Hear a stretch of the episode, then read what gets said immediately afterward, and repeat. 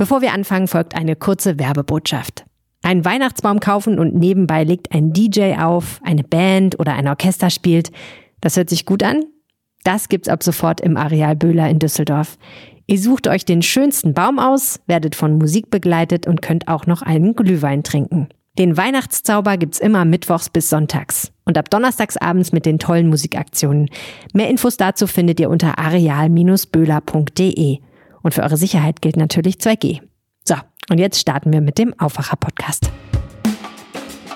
Was schwierig zu erfassen ist, ist natürlich der Fall, wie er in Düsseldorf auch sich abgespielt hat, wo ja ein junger Mann attackiert wurde mit einer abgebrochenen Flasche. Dazu hat sich Herr Reul nicht weiter geäußert, wie man das verhindern will. Der NRW-Innenminister will die Großstädte sicherer machen. Deshalb bekommen Düsseldorf und Köln bald Waffenverbotszonen. Ab wann genau und wie solche Verbote in anderen Städten wirken, besprechen wir in dieser Folge.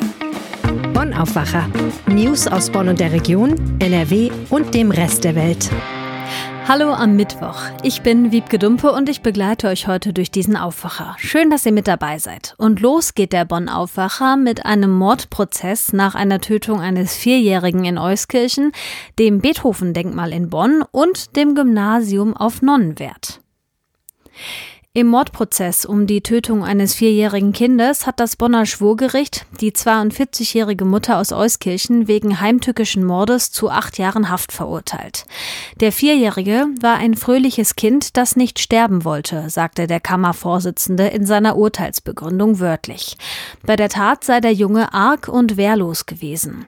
Laut Urteil hatte die Angeklagte ihr Leben nach der Scheidung von dem Vater des Kindes 2019 völlig auf den Vierjährigen fokussiert passiert. Nachdem sie erfahren hatte, dass der Sohn, der die Tage vor der Tat beim Vater war, dort bleiben und nicht zu ihr zurückkommen wollte, war sie tief getroffen. Mit diesem Dämpfer kam sie nicht zurecht, hieß es im Urteil weiter. Als das Kind wieder zu Hause war, habe die Angeklagte beschlossen, sich das Leben zu nehmen und den Jungen zu töten. Sie habe es nicht im Stich lassen wollen, so hatte sie in ihrem langen Geständnis formuliert. Die Frau gab dem Kind Tabletten und unternahm mehrere Versuche, es zu töten. Schließlich erdrosselte sie den Jungen. Dann versuchte sie, sich das Leben zu nehmen, konnte aber gerettet werden. Es ist das Allerschlimmste, was ich tun konnte, hatte die Angeklagte im letzten Wort erklärt. Die Tat hatte sie laut Gericht wegen einer Borderline-Störung im Zustand erheblich verminderter Schuldfähigkeit begangen. Das vor rund 175 Jahren eingeweihte Denkmal des Komponisten Ludwig van Beethoven in Bonn muss saniert werden. Die Stadt Bonn teilte mit, dass die Statue des berühmten Bonners dafür Anfang des kommenden Jahres vom Sockel gehoben werden soll. Einen genauen Termin für den Start der Arbeiten gebe es aber noch nicht. Nach Angaben der Stadt sind Korrosionsschäden am Denkmal der Grund für die Sanierung. An den schadhaften Stellen könne Schmutz und Wasser eindringen und das Risiko einer Korrosion im Innenbereich erhöhen. Die Statue wurde im Jahr 1845 zum Gedenken an Beethovens 75. Geburtstag aufgestellt und ist eines der beliebtesten Fotomotive der Stadt. Sie zeigt den Komponisten mit gewellten Haaren und entrücktem Blick. Die Komponisten Franz Liszt und Robert Schumann hatten zuvor jahrelang für das Denkmal geworben. Gestaltet wurde es von Ernst Julius Hähnel, einem Bildhauer und Professor an der Dresdner Kunstakademie. Zur Einweihung im August 1845 waren Prominente und Monarchen gekommen. Anwesend waren unter anderem die britische Königin Victoria, der preußische König Friedrich Wilhelm und der Gelehrte Alexander von Humboldt. Der Remagener Stadtrat hat in einer Resolution einstimmig beschlossen, dass die Insel Nonnenwert nicht anders genutzt werden soll als bisher. Aktuell steht dort ein Gymnasium. Das bedeutet, der Bau von Wohnungen scheidet damit aus. In der Resolution heißt es wörtlich, der Rat der Stadt Remagen unterstreicht die Bedeutung des Gymnasiums Nonnenwert für die Schullandschaft und die schulische Bildung in der Stadt Remagen und vielen weiteren Kommunen beidseitig des Rheins. Der Stadtrat zeigte sich bestürzt über die Ankündigung des privaten Trägers, die Schule zum Ende des laufenden Schuljahres schließen zu wollen. Der Rat der Stadt Remagen appellierte mit der verabschiedeten Resolution nun an den Schulträger, Angebote zur Übernahme der Trägerschaft ernsthaft in Erwägung zu ziehen. Außerdem machte das Gremium deutlich, dass an der aktuellen Festlegung für die Nutzung der Insel festgehalten werde. Diese schreibt eine Nutzung der Flächen für den Gemeindebedarf für Kirchen und kirchlichen Zwecken dienende Gebäude und Einrichtungen, Schulen und Sportanlagen vor. Eine Wohnbebauung ist dort nicht möglich. Erst vor wenigen Wochen und kurz nach der Ankündigung zur Schließung der Schule ist ein Exposé einer Immobilienfirma aufgetaucht, das eine solche Wohnbebauung auf dem jetzigen Schulgelände vorsieht. Ein 19-jähriger Bonner, der am Freitagabend in einer Ausnüchterungszelle im Kölner Polizeipräsidium kollabiert ist, ist gestorben. Das teilten die Staatsanwaltschaft Köln und die Polizei Bonn am Dienstag mit. Demnach war der Mann am Freitag nach seinem Kollaps zunächst reanimiert, durch einen Notarzt versorgt und anschließend in ein Krankenhaus gebracht worden. Dort ist er den Angaben zufolge am Montagnachmittag gestorben. Die Staatsanwaltschaft hat nun ein Ermittlungsverfahren aufgenommen, um die Todesursache zu klären. Zudem hat sie die Obduktion der Leiche veranlasst und lässt eine chemisch-toxikologische Analyse durchführen. Hinweise auf eine Fremdeinwirkung gebe es bislang nicht, heißt es. Die Polizei hatte den 19-Jährigen am Freitagabend nach einem Streit, einer Sachbeschädigung und einer Bedrohung mit einem Messer in der Kölner Südstadt in Gewahrsam genommen. Dort war der Mann, der unter Medikamenten, Drogen und Alkoholeinfluss Autos stand, wenige Stunden später in einer Polizeistelle kollabiert. Die Ermittlungen in dem Fall dauern an. Und wir bleiben thematisch bei Köln und bei Messern, zumindest ein bisschen. Ich fühle mich in der Großstadt, wo viel los ist, eigentlich immer recht sicher, aber wir haben hier in Nordrhein-Westfalen auch immer wieder Probleme mit Waffengewalt. Zum Beispiel in Düsseldorf, in der Altstadt oder auch in Köln auf der Züppicher Straße, um da mal zwei Hotspots zu nennen. Dagegen will NRW-Innenminister Herbert Reul was machen, mit einem Waffenverbot für bestimmte Zonen. Wo genau die kommen und was das heißt, das klären wir mit Kirsten Biel-Dieger. Sie ist Chefkorrespondentin für die Landespolitik bei der Rheinischen Post. Und jetzt hier im Aufwacher. Hallo Kirsten. Hallo. Herbert Reul hat sich ja das Ziel gesetzt, die Großstädte sicherer zu machen. Wo genau darf man dann wann keine Waffe mehr tragen? Er hat gestern gesagt, dass er drei Waffenverbotszonen in Nordrhein-Westfalen einrichten will. Eine davon in der Düsseldorfer Altstadt und zwei in Köln. Wie du schon gerade gesagt hast, eine davon soll an der Zülpicher Straße sein und die dritte dann an den Ringen in Köln. Das Ganze soll starten ab dem 21. Dezember. Dann sind die Behörden soweit, um eine entsprechende Verordnung umzusetzen.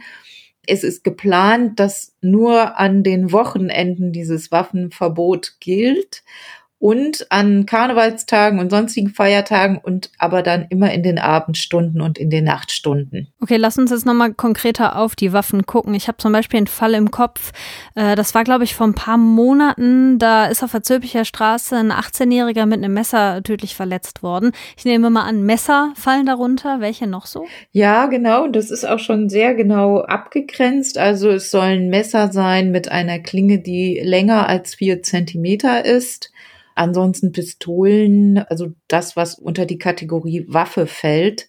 Was schwierig zu erfassen ist, ist natürlich der Fall, wie er in Düsseldorf auch sich abgespielt hat, wo ja ein junger Mann attackiert wurde mit einer abgebrochenen Flasche. Dazu hat sich Herr Reul nicht weiter geäußert, wie man das verhindern will. Ja, Flaschen kann man ja auch schwer verbieten, gerade in Vierteln, in denen viel getrunken wird. Genau. Wie sieht's denn aus, wenn man gegen das Waffenverbot verstößt? Ja, da sind dann schon drastische Strafen. Strafen sind es nicht im engeren Sinne, sondern Bußgelder, weil es sich um eine Ordnungswidrigkeit handelt, von bis zu 10.000 Euro bei Verstößen geplant. Ausgenommen davon, das ist auch noch wichtig zu sagen, sind Gastronomen, Anwohner und sonstige Handwerker beispielsweise es wäre ja auch äh, schwierig, wenn ein Koch seine Messer nicht mehr mitnehmen dürfte, beispielsweise. Das sind jetzt drei spezielle Zonen. Könnte das Verbot auch auf weitere Teile von NRW ausgeweitet werden? Ja, das ist noch nicht klar. Erstmal muss ganz genau müssen die Voraussetzungen auch festgelegt werden, die gelten, um eine solche Waffenverbotszone einzurichten.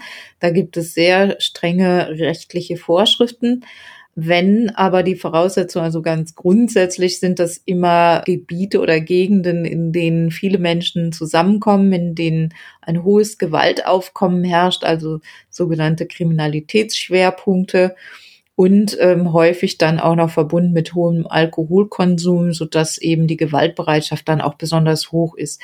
Aber das sind ja jetzt erstmal recht schwammige Voraussetzungen, damit das Ganze gerichtsfest ist, muss das sicher noch genauer gefasst werden. Ja, und das soll das auch in Leipzig zum Beispiel. Da wurde so ein Verbot nämlich vor kurzem erst abgeschafft, weil es laut Oberverwaltungsgericht in Sachsen nicht rechtens war.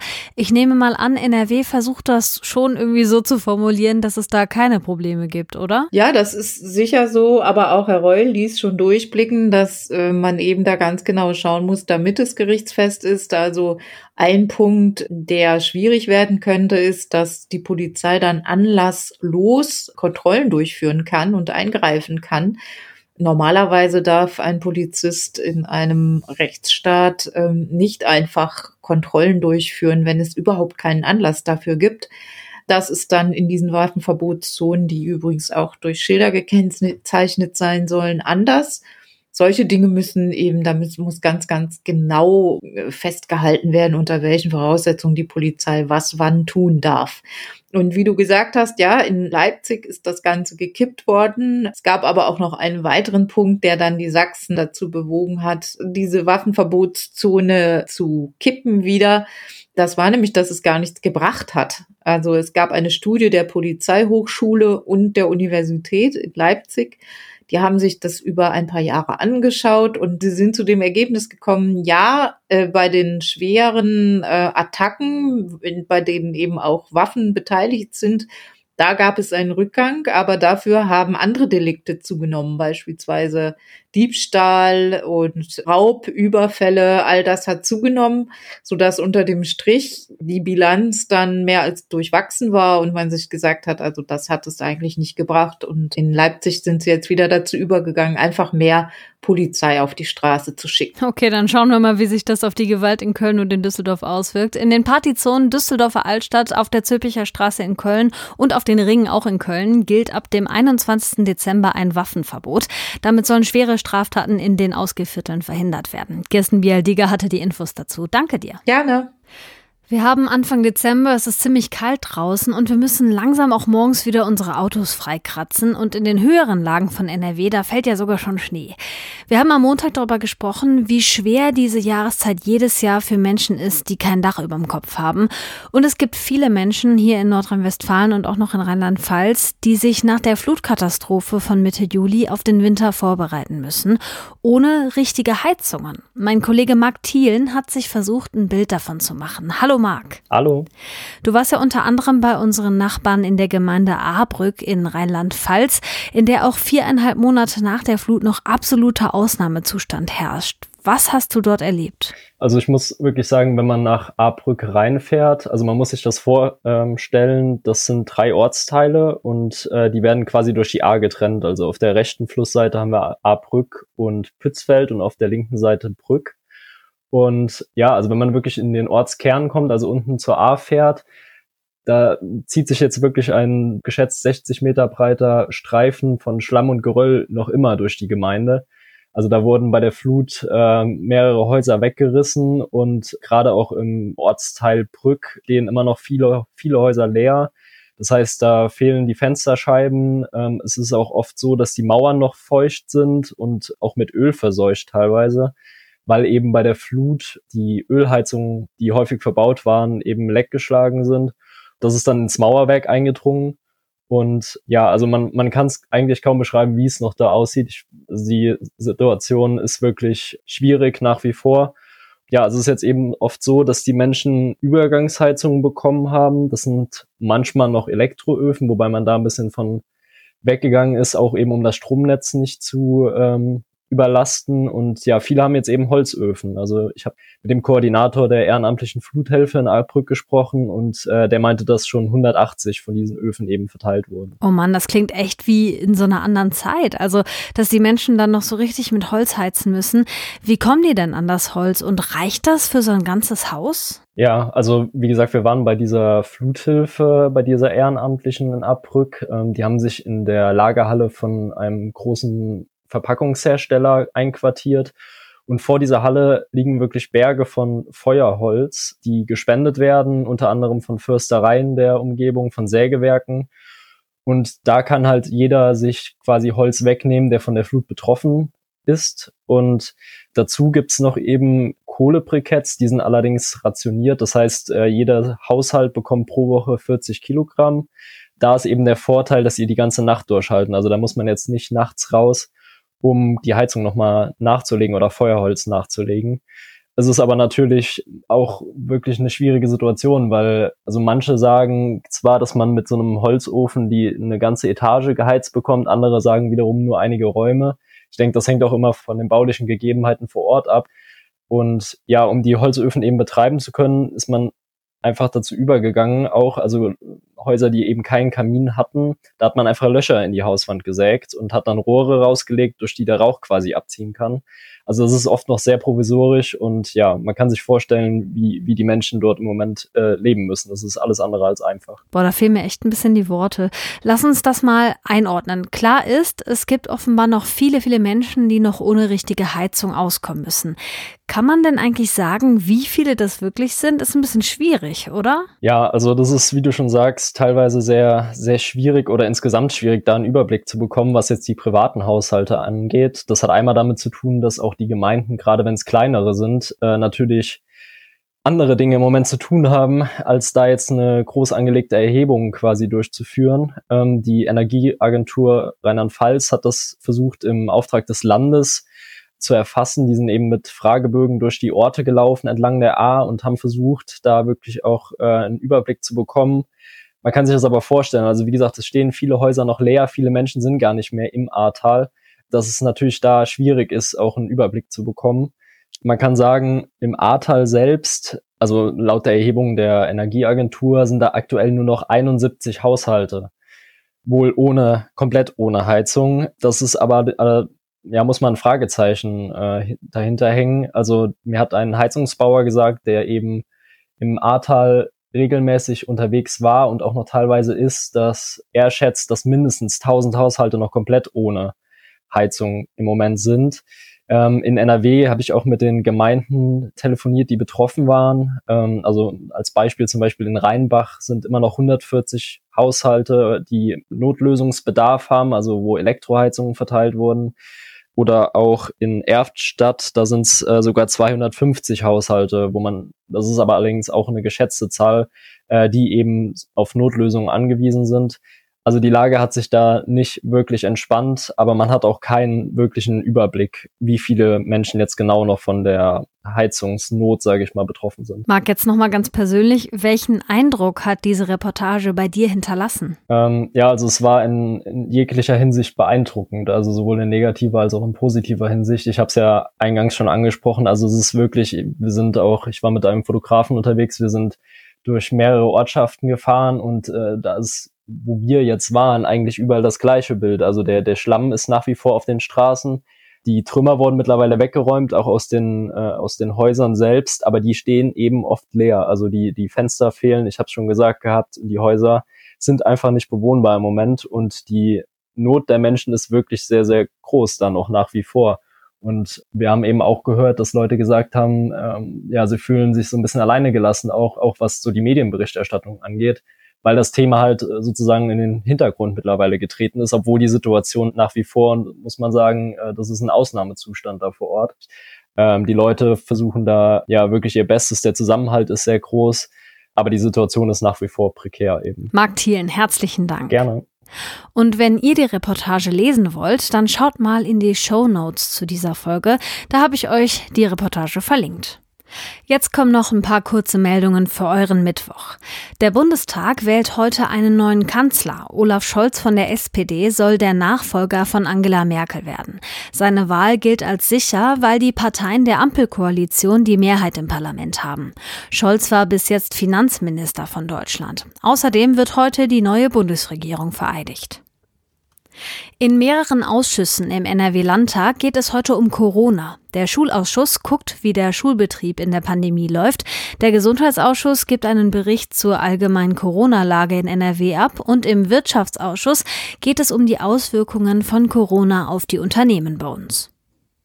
Es ist auch noch eine Demo in Düsseldorf angekündigt. Die linke NRW ruft am Vormittag dazu auf, vor dem Landtag gegen das Versammlungsgesetz zu demonstrieren. Und wir haben euch gestern das Urteil gegen einen Terroristen aus Kleve angekündigt. Der 31-Jährige muss für drei Jahre und drei Monate ins Gefängnis. Er hatte sich vor acht Jahren der Al-Nusra-Front in Syrien angeschlossen. Das ist eine dschihadistisch-salafistische Terrororganisation. In Syrien soll er gegen das Assad-Regime gekämpft haben. Welche Rolle er dabei spielte, blieb aber unklar. Und zum Schluss gibt's noch ein schnelles Wetterchen. Heute sind viele Wolken unterwegs, aber es bleibt überwiegend trocken. Die Temperaturen steigen auf bis zu 8 Grad. Im Bergland sind maximal 4 Grad drin. Die Nacht wird kalt und bringt an manchen Orten auch Glatteis. Morgen dann wieder grau, stellenweise mit Regen, auf den Bergen auch mit Schnee. Oben dann zwischen 0 und 2 Grad, im Rest von NRW bis zu 6. Das war der Aufwacher am Mittwoch. Wenn euch die Folge gefallen hat, lasst uns doch gerne eine liebe Bewertung da und abonniert den Aufwacher, damit ihr ab jetzt keine Folge mehr verpasst. Ich bin Wiebke Dumpe und ich wünsche euch einen tollen Tag. Mehr Nachrichten aus Bonn und der Region gibt's jederzeit beim Generalanzeiger. Schaut vorbei auf ga.de.